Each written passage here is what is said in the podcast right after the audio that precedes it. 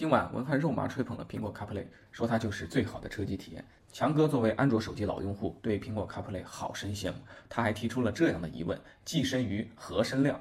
依然把苹果 CarPlay 新势力车企和老势力车企在车机上的竞争比作《三国演义》，曹军势头太强，孙吴自然抱团取暖。昨天苹果发了这个 CarPlay，然后我们的公路飞行的群里，大家会看到难得的热闹，这些产品经理，嗯。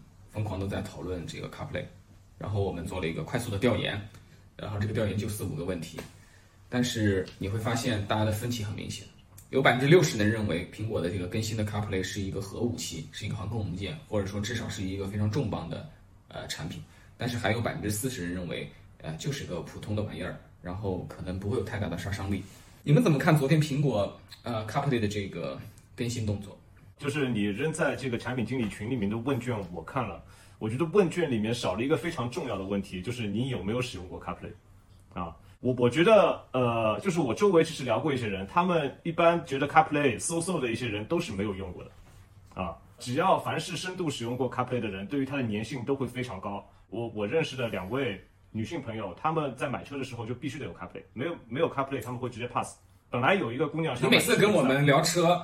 都说你的几个女性朋友的看法，对吧？男性朋友买车就不咨询你了啊。男性朋友都比我懂，因为嗯，我有个朋友就买了一个 ES 二六零，然后就没有 CarPlay，然后他又是一个呃 CarPlay 的深度用户，他花了大概一台苹果手机的价格去换了啊一个啊吻合度还挺高的一个大屏的主机，然后换上去以后就好了。就是呃，这个拜腾他们这个非常非常早就推出了非常惊艳的那个交互。四十九寸的这个大横屏，这个在全世界它是非常吸引眼球的。那那时候我就会问他们这个负责数字化的这个高管，是一个华人，以前在 Apple 工作。说这个屏幕做的这么漂亮，以后这屏幕里面塞点什么东西呢？这些软件从哪儿来呢？它是从苹果那个应用商店里有一些开发者把它搬过来呢，还是你们自己自主研发搞出一些东西来？我问他这个问题的时候是二零一八年的一月，大概到二零二一年这个呃春天。拜腾还有人管理层来问我说：“哎，依然，你帮我们想一想，我们这个大屏到时候能干啥？”这个时候啊，如果这个公司有足够的钱的话，他做的一切的准备应该是推动这个车尽快去量产。他其实产品早就定型了，就是跟供应商把零部件给生产好，然后赶快去组装。但是你会发现，到了临门一脚的时候，还在想我当初为什么搞出这个大屏幕来。而且这个事情绝对不是说我在挖苦讽刺中国的创业者和中国车企做的产品。我认为当年沃尔沃也是这样想，当年的凯迪拉克也是这样的。S 九零这个车我印象太深了，因为我是 S 九零的忠实用户。但 S 九零的这个中控屏里到底该干啥？我敢保证，全世界的沃尔沃工程师和 CEO 根本讲不清楚。这是随大流。反正可以屏幕可以迭代嘛，对不对？嗯，对，反正可以迭代。而且 S 九零在发布的时候，他们号称那代平台是支持 OTA 的，但这车我买了开了两三年，他们从来没有 OTA 过。因为我觉得传统公司是没有软件工程师来负责这些事情的。啊，他们的习惯是做完一个产品就去做下一个产品，哪有空管以前的产品？实际上，现在这么多的大屏，其实连主流的视频网站都覆盖不了。比如说爱奇艺，比如说 B 站，然后像老一点的优酷，同时能支持这三个网站的车机都极少极少。安卓底层的车机，你可以去用 U 盘，然后去啊下载一个什么啊安卓市场之类的东西，然后用它去上网下载的应用，其实是可以装到车机里面的，就等于是破解了它的系统。那这个时候你就想装什么程序都可以。然后问题来了，刚才说的这些功能，咖啡全都能做到。我想做，我特别同意。我的经验，我春节的时候开回江西，然后突然我发现，哎，OTA 升了把级，我终于可以在我那个屏幕上看哔哩哔哩了。这个就跟你说的那个，你那个那个朋友女车主买了雷克萨斯，然后再花八千块钱去升级一下，让一台不能 CarPlay 的雷克萨斯终于支持 CarPlay，就是先把一个人打断腿啊，然后再让他那个治好了出院，然后他觉得挺感感受挺好，对吧？而且有极大的概率就是你在极星上用的那个哔哩哔哩，在细节体验上就是没有 CarPlay 好。因为当我是一个应用开发者，我为一个平台去提供服务，而背后有一亿用户的时候，和当我为一个平台提供服务，背后只有十万用户的时候，我的投入度是不可能一样的。对，而且还有特别慢。对我给苹果做的时候，我自己投钱去做，而且投最好的人。当我给吉星或者我给小鹏做的时候，呃，你给我五十万，我再做。对，方圆，你还记不记得，就是其实，在未来的群里面，大家一直在都在讨论一个问题，就是为什么未来的车机的百度地图一直没有手机的百度地图好用？其实就是你前面说的这个道理啊，嗯，对啊，对啊，但是你 CarPlay 上面就不会有这样子的问问题，因为和你手机上面是一模一样的，嗯。今天的这个智能电动车到底有多智能？我今天跟这个呃开车的路上，然后接到这个强哥的电话，约着晚上喝个茶，然后我这时候此时此刻我就想能够一句话告诉这个车机，哎，晚上九点钟约了个茶，在哪里哪里跟谁在一起，你帮我记下来。这件事情如果你跟苹果的手机讲，跟华为的手机讲，它是能帮你办到的。你现在跟哪一台车讲，它能帮你办到？嗯，对吧？甚至这些车到现在为止，他们所有的厂商连个闹钟功能都做不出来。如果你拿它去跟当年的人类已经习惯的一种叫手机的产品去相比的话，它现在的智能程度是不如诺基亚的塞班 S 六零的，远远不如。我家女儿用的那个两百块钱的智能音箱，能比现在的车机那个要智能。就是我当时在做产品经理的时候，其实我们会提很多很多的 case，什么要预约充电啊，什么要有里程的规划啊。然后你会发现，我们做的这些功能，其实对于手机来说都是特别简单的功能。但是你要用车机去实现它，就会特别难，因为其实人和车在一起的时间还是太短了啊。而手机其实早在十年前就已经慢慢变成人类的第五只了。本来人是一个四肢动物，其实人现在是一个五肢动物啊。手机知道你太多太多太多的东西了啊。手机不仅是人类的器官，还是一个隐还是一个隐私器官，对吧？比如说张东汉的手机就从来不敢给家里人看，对对吧对对，我宁愿露出我的。其他地方都能看我的。对，所以如果你车机想变得跟手机一样智能，也是不现实的。就之前不是说要出那个呃车载微信不是出来了吗？就使用上其实也会有很多尴尬的地方。对我绝对不会使用车载微微信，绝对不可能。嗯，这个太到时候你张东汉带着女朋友开个车，突然又两个女性朋友来咨询该怎么买车了。漂亮。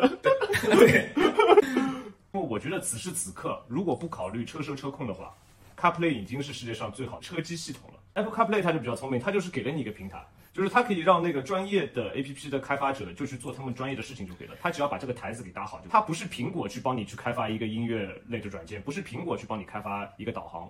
我觉得我现在在这边说的夸张一点，我就感觉我们很有可能所有的车企去做了各种各样的大屏幕，去做了各种各样的车内的一些 layout，很有可能最终就是你为 CarPlay 去搭了一个台子，它就像是，呃，阿联酋，阿联酋不是要办那个世界杯了嘛？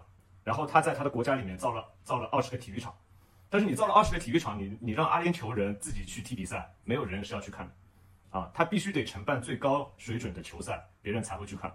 CarPlay 就是像进入世界杯的那三十二支球队，因为这回卡佩我看他是啊、有点是接入 OBD 那个意思了，好像车里面的空调啊一些硬件的东西它都可以操控到。那在基本啊卡佩原来娱乐功能啊导航都很强的基础上，那我觉得的确是非常厉害。然后其实就整个生态打通以后，其实就会很可怕。就我们现在使用导航的时候，其实车机里面都没有做到说你比如说你要变出匝道了。啊，它方向盘会震一下去提醒你。但是如果我带着 Apple Watch 的话，就是我在 Apple CarPlay 上面设置好的导航，就是我手机上面设置好的导航，它会同时投到 Apple CarPlay 和同时投到我的 Apple Watch 里面去。所以我要下匝道的时候，哦我的 Apple Watch 会震一下。汽车车手里的产品早就在策划自己的手环或者自己的手表这些东西了。他们在做这些东西的时候，就是为了费尽千辛万苦实现车的能力和一个穿戴设备的打通。然后这些事情你在千辛万苦的酝酿，然后内部在反复的体验、反复的纠结，这玩意儿到底搞不搞？然后人家就在那里了。人家还没正式下场呢，人家正式下场以后，我觉得距离是不会拉近的，只会越拉越开。就是苹果今天做的这个更新最重要的点是什么呢？是它本来五年前就可以这么做。为什么五年前的 CarPlay 没有做到这一点？原因是因为在五年以前，奔驰、宝马、奥迪、大众都跟你说，不好意思啊，呃，我们勉强接受我们跟你合作，但是呢，呃，只限于导航、音乐啊、这个打打电话啊、请不要染指我们的仪表，不要了解我们的车速信息，不要了解我们的油门信息、刹车信息，不要了解我们车里的任何东西。车里的东西是我的王国，这里有一个重要的东西叫海关，对吧？然后你要越过这个国境的时候，你得办复杂的签证。车企就希望把这些秘密守在自己阵地里。我觉得这种这种边界意识完全压倒了用户体验。另外一方面，他们也觉得这是一块肥肉，必须得自己吃对。对，而且实际上你去看车企在用户体验上，以前有 CarPlay 和安卓 Auto 的时候，啊、车企其实都没有完全放弃外面的信息娱乐系统，有自己的那些呃电话呀、导航啊、音乐啊，只不过我都不用而已。作为用户来讲，他自己在竞争中输给了 CarPlay，所以我上 S 9 0的第一秒钟，我就会接上一个有线的 CarPlay。你们苹果用户还算幸福了，像我们安卓用户只能架个手机架子在那里看手机。我家最近添置了一台特斯拉 Model Y，车机很优雅，很流畅。但只要马斯克敢开通苹果 CarPlay，我估计还得会用 CarPlay，因为特斯拉的导航、音乐这些高频应用功能体验确实远不如 CarPlay。而且其实其实大家有可能还没有意意识到，就是我如果用 CarPlay 里面的百度导航，我如果用 CarPlay 里面的高德导航，那我 HUD 上的导航我就没有办法显示出来，因为我 HUD 只能去读取我车机的导航的系统，对吧？但是现在宝马车子上面的，你只要是 iDrive 七和或者是 iDrive 八。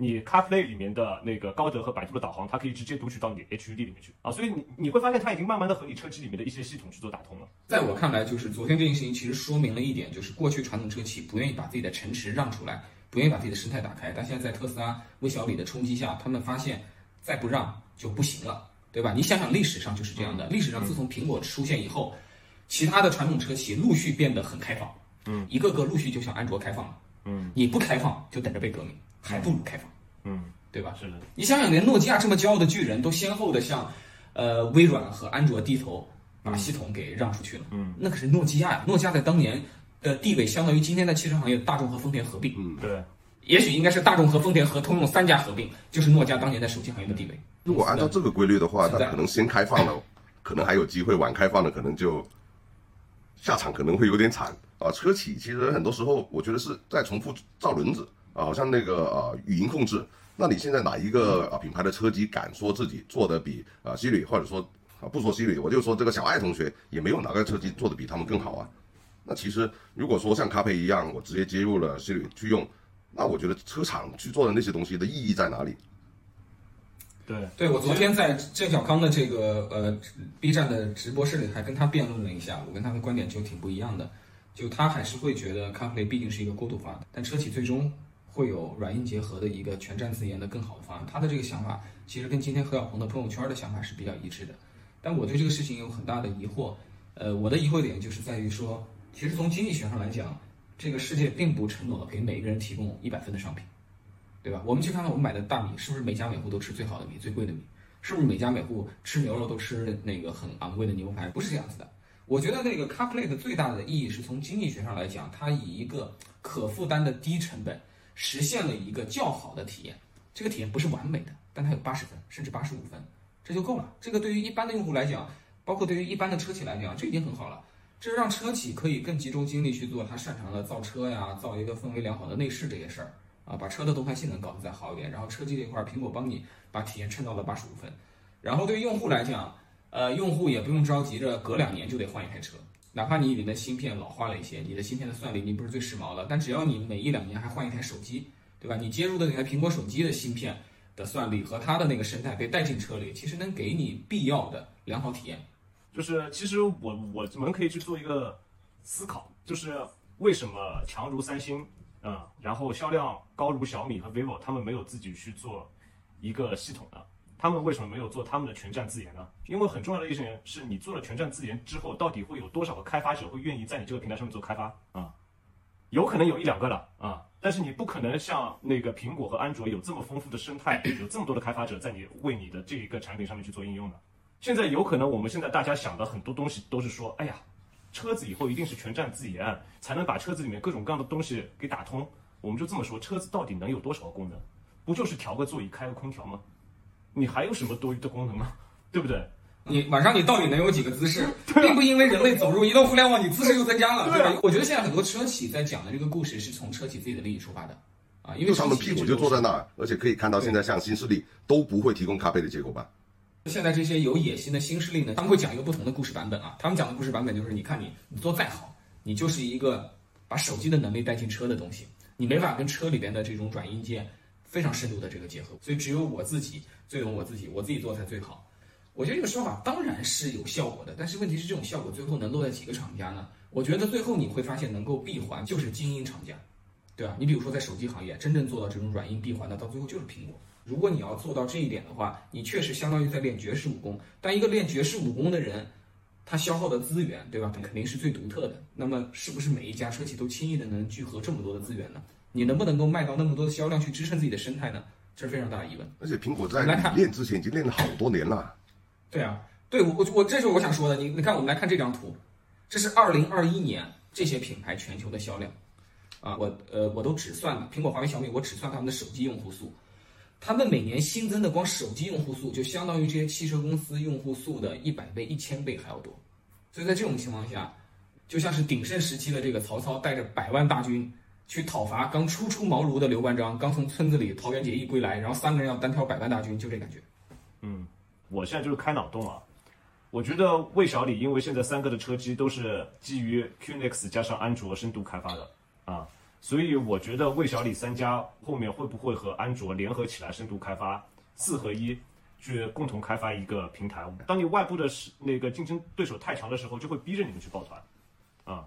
对，这就是合纵联合，跟战国时候是一样的。是的，合在一起，那对抗特斯拉啊，对抗苹果，那就有点胜算。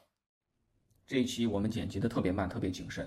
我们知道表达的这些观点会很有争议，很多人会觉得我们把一个小小的手机映射方案吹上天了，而且我们吹的还是一家美国公司的手机映射方案。但我想说的是，能打败东方不败的，不一定非要是另一位武功更高的西方不败。一位不懂武功的人买把手枪，就算东方不败也只能举手投降。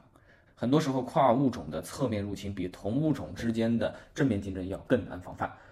下一集我们顺着苹果 CarPlay 往下聊，谈谈科技公司造车。